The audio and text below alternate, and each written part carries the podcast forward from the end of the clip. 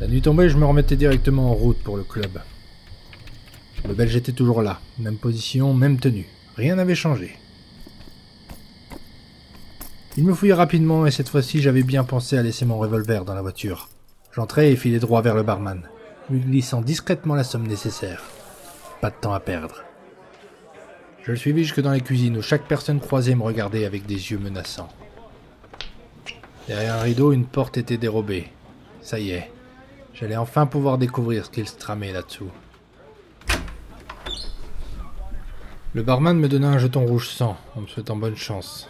J'entrai et descendais les maigres escaliers qui s'enfonçaient dans une épaisse fumée qui embrassait les planches de bois brut du plafond. Les odeurs de cigares et de sueur étaient comme oppressantes. Peut-être qu'elle venait de là, l'expression ne pas le sentir. C'est sous une lumière tamisée que je pouvais constater la présence de tout un tas d'hommes, âgés pour la plupart, âgés pour le reste. Sur une petite scène centrale, des filles tout droit sorties du dernier Playboy, dansant au rythme du pianiste. Un petit gars qui se débrouille pas trop mal, faut dire. Je m'installais à une table de poker, et il n'était pas impossible que le breton ne revoie jamais son argent.